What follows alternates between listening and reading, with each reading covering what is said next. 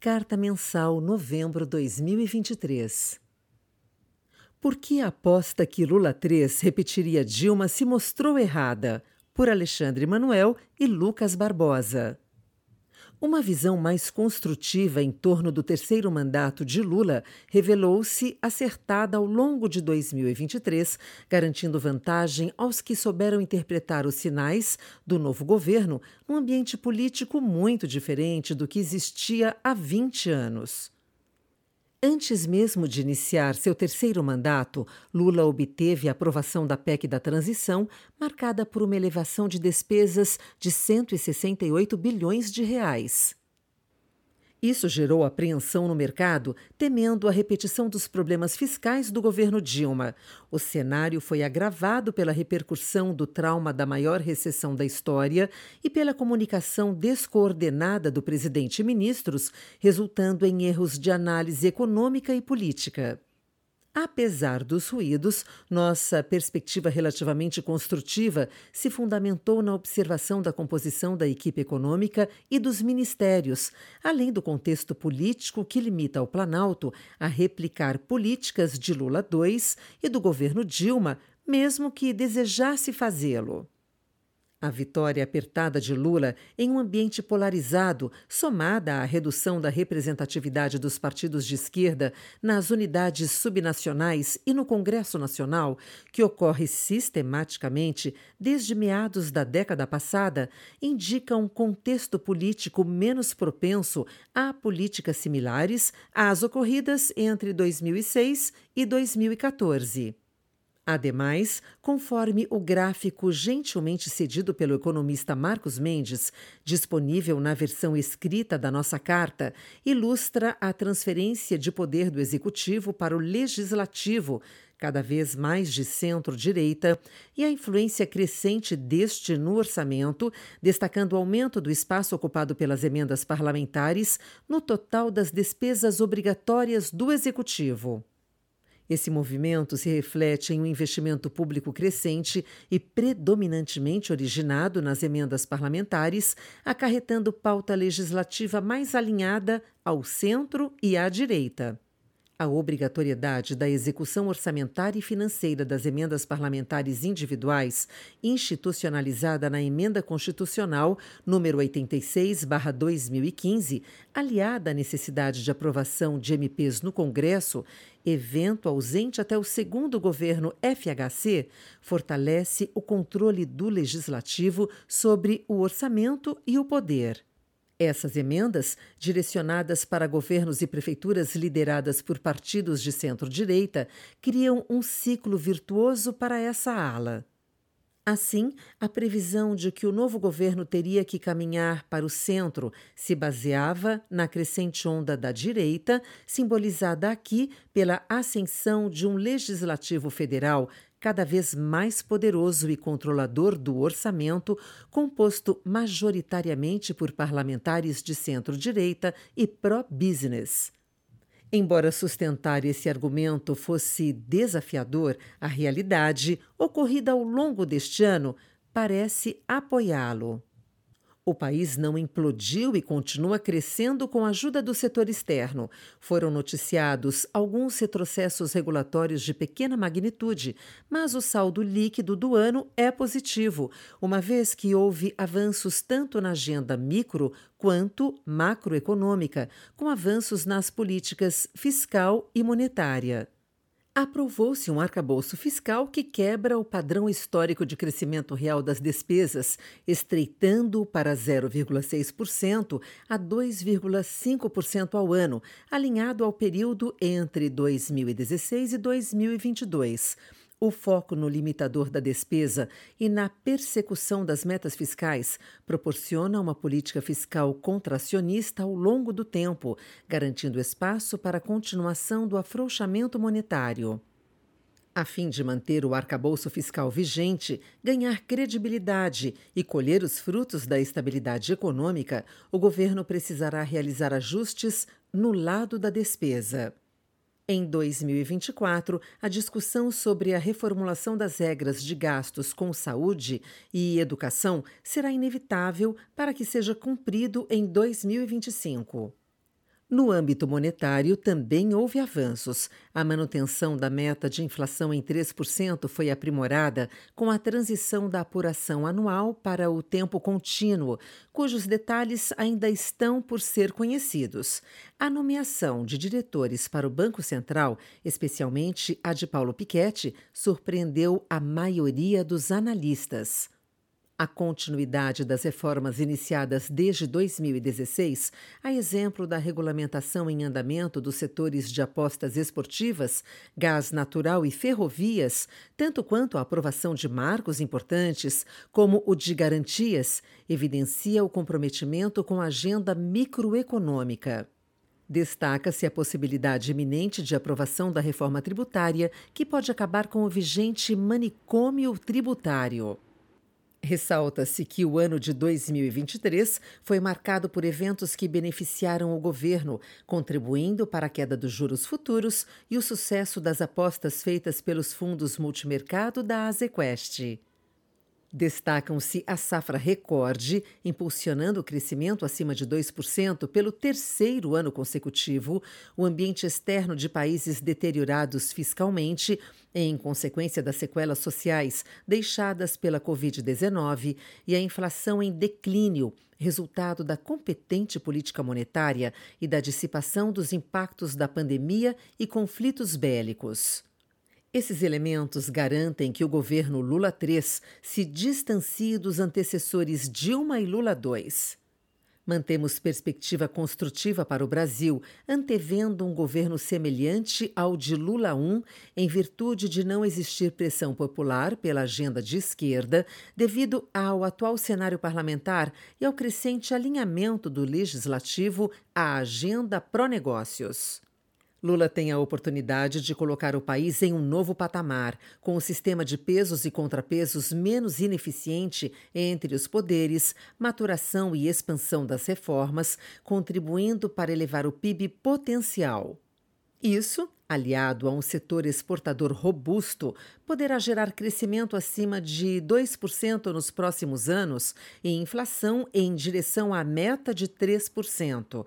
A condição essencial para a consecução desse cenário é assegurar o cumprimento do novo marco fiscal. Alexandre Manuel é economista-chefe da Azequest e ex-secretário nos Ministérios da Economia e da Fazenda 2018-2020. Lucas Barbosa é economista da Azequest. Estratégia Macro o mês de novembro destacou-se no cenário internacional pela consolidação da leitura de uma inflação e atividade em desaceleração, somado ao discurso do Fed de que provavelmente o país atingiu a taxa terminal de juros. Alguns bancos centrais ao redor do mundo já iniciaram ciclos de corte de juros, afrouxamento monetário, notadamente os mercados emergentes que tiveram ciclo de alta de juros antes também, enquanto outros mantiveram as taxas inalteradas, em consonância com a visão mais cautelosa do Fed e de números de inflação mais benignos de forma geral. Efeitos tardios da política monetária mais restritiva, fim de estímulos da pandemia, como a isenção do pagamento de empréstimo estudantil nos Estados Unidos, indicadores de confiança das empresas em território contracionista e uma atividade já negativa em alguns países europeus, bem como dados mais fracos de demanda global, são indicativos de atividade futura mais fraca e menores pressões inflacionárias à frente, sugerindo maior confiabilidade no término do ciclo de aperto monetário global. Nos Estados Unidos, a segunda estimativa do PIB do terceiro trimestre apresentou surpresa altista em 5,2% em relação ao trimestre anterior, esperado 5,0%, anterior 4,9%. Ao se analisar a contribuição, nota-se redução da demanda das famílias de 2,7% para 2,4% por conta do setor de serviços, aumento do investimento de 1,5% para 1,8% e consumo do governo de 0,8% para 0,94%. Ademais, o mês de novembro consolidou a melhora na trajetória da inflação, com o CPI cheio, índice de preços ao consumidor, apresentando surpresa baixista em 0,0% mês a mês, esperado 0,1%, anterior 0,4% e núcleo em 0,2% mês a mês, esperado 0,3%, anterior 0,3%, demonstrando maior desaceleração com trajetória benigna no componente de serviços. Os dados de PPI, Índice de Preços ao Produtor, apresentaram surpresa baixista, com o cheio em menos 0,5% mês a mês, esperado 0,1%, anterior 0,4%, e núcleo em 0,0% mês a mês, esperado 0,3%, anterior 0,2%. Na mesma linha de desaceleração da atividade, o ISM Manufacturing, índice que mede atividade no setor de manufatura dos Estados Unidos de novembro, apresentou surpresa baixista, ficando em 46,7, esperado 47,8, anterior 47,6.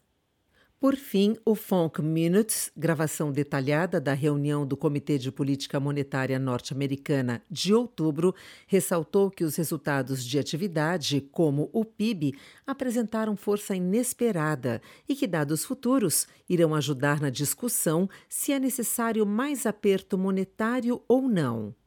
O documento também demonstrou que todos os participantes concordaram em deixar a taxa básica de juros inalterada na reunião de outubro, uma vez que os resultados de inflação estão demonstrando desaceleração, apesar de continuarem em patamar elevado. Na Europa, a primeira leitura do PIB do terceiro trimestre da zona do euro veio em linha com as expectativas, ficando em menos 0,1% em relação ao trimestre anterior, anterior menos 0,1% e 0,1% ano a ano, anterior 0,1%. Neste cenário, o CPI apresentou surpresa baixista, com o cheio de novembro ficando em 2,4% ano a ano, esperado 2,7%, anterior 2,9% e núcleo ficando em 3,6% ano a ano, esperado 3,9%, anterior 4,2%. Ainda na Europa, no Reino Unido, a primeira leitura do PIB do terceiro trimestre apresentou surpresa altista, ficando em 0,0% em relação ao trimestre anterior, esperado menos 0,1%, anterior 0,2% e 0,6% ano a ano esperado 0,5%, anterior 0,6%. O CPI britânico, por outro lado, apresentou surpresa baixista, com o cheio ficando em 4,6% mês a mês, esperado 4,7%, anterior 6,7% e núcleo ficando em 5,7% ano a ano, esperado 5,8%, anterior 6,1%. Na Ásia, os dados de inflação de outubro na China vieram de forma mista, com CPI tendo surpresa baixista e PPI apresentando surpresa altista. Ademais, os dados de atividade vieram de forma mista, com Industrial Production e Retail Sales, índices que medem atividade de produção e vendas no varejo, ficando acima do esperado, 4,6% ano a ano, esperado 4,5%, anterior 4,5%. E 7,6% ano a ano, esperado 7,0%, anterior 5,5%. O FAI, índice que mede o total investido em ativos físicos como infraestrutura, imobiliário e maquinário, por outro lado, veio abaixo do esperado, ficando em 2,9% no ano, em comparação à mesma data do ano passado, esperado 3,1%, anterior 3,1%. Por fim, os dados de crédito na China também vieram abaixo do esperado, com Total Social Financing, montante total estimado de financiamento via crédito, ficando em 1,85 trilhões, esperado 1,95 trilhões, anterior 4,12 trilhões. No Japão, o PIB do terceiro trimestre apresentou surpresa baixista, ficando em menos 2,1% em relação ao trimestre anterior, esperado menos 0,4%, anterior 4,5%. O CPI de outubro também apresentou surpresa baixista, com o CPI cheio ficando em 3,3% ano a ano, esperado 3,4%, anterior 3,0%, e núcleo ficando em 4,0% ano a ano, esperado 4,1%, anterior 4,2%. No mês, o desempenho do book de bolsa local foi positivo, destacando-se posições compradas no Ibovespa, no índice Small Caps e em ações específicas. O livro de juros locais também contribuiu de forma positiva, com posições na curva pré a maior parte do tempo aplicado nos DIs, janeiro 25 e janeiro 26, com variações táticas, enquanto uma posição menor foi tomada no DI janeiro 24. Além disso, houve uma posição tomada no DI janeiro 31 e uma posição comprada em NTNBs em diversos vencimentos, com destaque para a posição em NTNB 2050. Nos mercados de bolsas internacionais, o desempenho foi marginal, com uma pequena posição comprada no S&P, posição comprada no Nasdaq e uma posição vendida no Stock X600, incluindo variações táticas nesses ativos. Já o book de moedas registrou um resultado negativo, com posições vendidas em euro, libra, yuan chinês e dólar canadense e compradas em coroa norueguesa e coroa sueca. Em juros internacionais, o resultado foi positivo, com posições aplicadas em treasuries de dois anos e tomada na treasury de dez anos. Adicionalmente, houve posição aplicada no juro alemão em diversos vencimentos, por fim, em commodities, o resultado foi ligeiramente negativo, reflexo de operações táticas em futuros de petróleo e futuros de ouro. O Azequest Multi encerrou o mês de outubro com 1,89%, o Azequest Multi Max com resultado de 2,99% e o fundo Azequest Multi PWR, versão arrojada da estratégia macro, encerrou o mês com notória performance de 4,12%, acumulando retorno de 14,10% no ano. Estratégia de renda variável. Em novembro, as principais bolsas americanas registraram uma forte alta, revertendo a tendência dos meses anteriores, o S&P 500 apresentou uma alta significativa de 8,92%. O mês foi marcado por uma acomodação nas treasuries e pelo movimento global de adição de risco pelos investidores. A expectativa é de que o Fed mantenha a taxa básica americana inalterada e que, em sua comunicação, apresente um tom mais ameno, sinalizando o final do ciclo de alta de juros nos Estados Unidos. O índice de ações de tecnologia Nasdaq subiu 10,70%, enquanto Dow Jones registrou uma alta de 8,77%. A bolsa chinesa, por outro lado, operou em queda, caindo 2,28% em novembro. Embora o governo chinês tenha sinalizado novos estímulos para acelerar o ritmo de crescimento da segunda maior economia do mundo, os dados ainda não refletem essas medidas. Os últimos indicadores econômicos continuam a sugerir uma moderada reaceleração da economia. A Bolsa Brasileira também registrou uma forte alta em novembro, com o Ibovespa subindo expressivos 12,54%. O movimento global de adição de risco, mencionado no parágrafo anterior, impulsionou a performance local. Adicionalmente, a agenda promovida pelo governo, que foca no aumento de receitas visando a estabilidade fiscal, avançou com a aprovação do PL, que tributa fundos offshore e de alta renda. Outras medidas estão em tramitação. Destaque para a MP 1185, que regulamenta subvenções e podem avançar ao longo das próximas semanas. Em relação à atribuição de resultado dos nossos fundos long only, as empresas ligadas aos setores de bancos, elétricas e assistência médica destacaram-se positivamente. Por outro lado, o setor de transporte foi o destaque negativo. Seguimos com maior exposição aos setores de petróleo e petroquímica, bancos e elétricas. Em relação à atribuição de performance dos fundos que podem operar vendido, short, as empresas ligadas aos setores de bancos, petróleo e petroquímica e telecom e TI destacaram-se positivamente. Por outro lado, os setores de varejo, bens de consumo e transporte foram os detratores de resultado.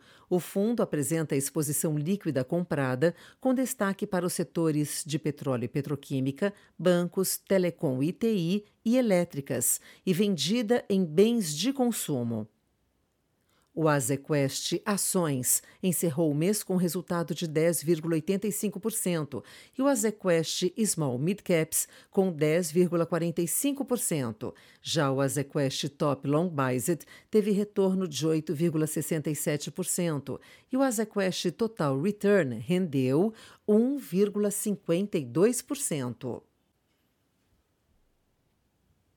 Estratégia de crédito o mercado primário permaneceu robusto em novembro. A dinâmica assemelhou-se à do mês anterior.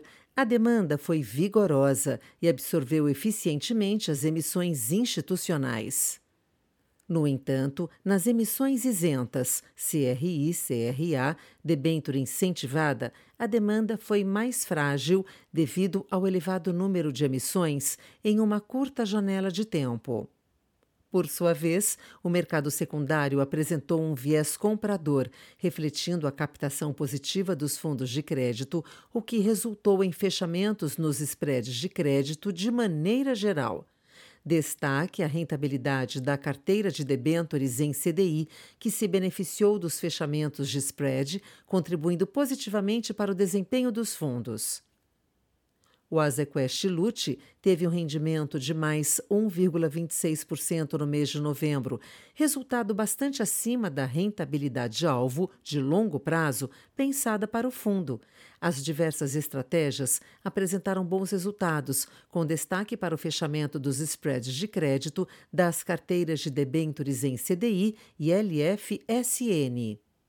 O Azequest Altro teve um rendimento de mais 1,44% no mês de novembro, resultado bastante acima da rentabilidade-alvo de longo prazo pensada para o fundo. Na parcela offshore, o resultado foi bastante positivo, puxado pela performance da carteira de bonds. No mercado local, as diversas estratégias apresentaram bons resultados, com destaque para o fechamento dos spreads de crédito das carteiras de debêntures em CDI e LFSN. Adicionalmente, o Azequest Supra teve um rendimento de mais 1,63% no mês de novembro, resultado bastante acima da rentabilidade-alvo de longo prazo pensada para o fundo. Na parcela offshore, o resultado foi bastante positivo, puxado pela performance da carteira de bonds. No mercado local, as diversas estratégias apresentaram bons resultados, com destaque para o fechamento dos spreads de crédito das carteiras de debêntures em CDI e LFSN. Por fim, o Azequest Debentures Incentivadas teve um rendimento de mais 2,10% no mês de novembro, resultado acima do IMA B5, mais 1,80%. Ganhamos no posicionamento relativo entre os vértices da curva de juros real e com o fechamento dos spreads de crédito. Outras estratégias. O Azequest Low Vol, destaque em nossa grade de produto por sua consistência de performance, se beneficiou com o aumento de liquidez e do volume de negociações no mercado, especialmente na estratégia de financiamento e reversão o fundo encerrou o mês com um resultado de 0,85%, levemente abaixo do seu objetivo de longo prazo, e em 12 meses rendeu 13,65%, o equivalente a 103% do CDI. Ao mesmo tempo, o fundo Azequest Termo se beneficiou com o aumento da liquidez no mercado de renda variável e da volatilidade no mercado de crédito privado, no entanto, fechou o mês com retorno de 0,89%, 97% do CDI, resultado ligeiramente abaixo da rentabilidade alvo de longo prazo pensada para o fundo.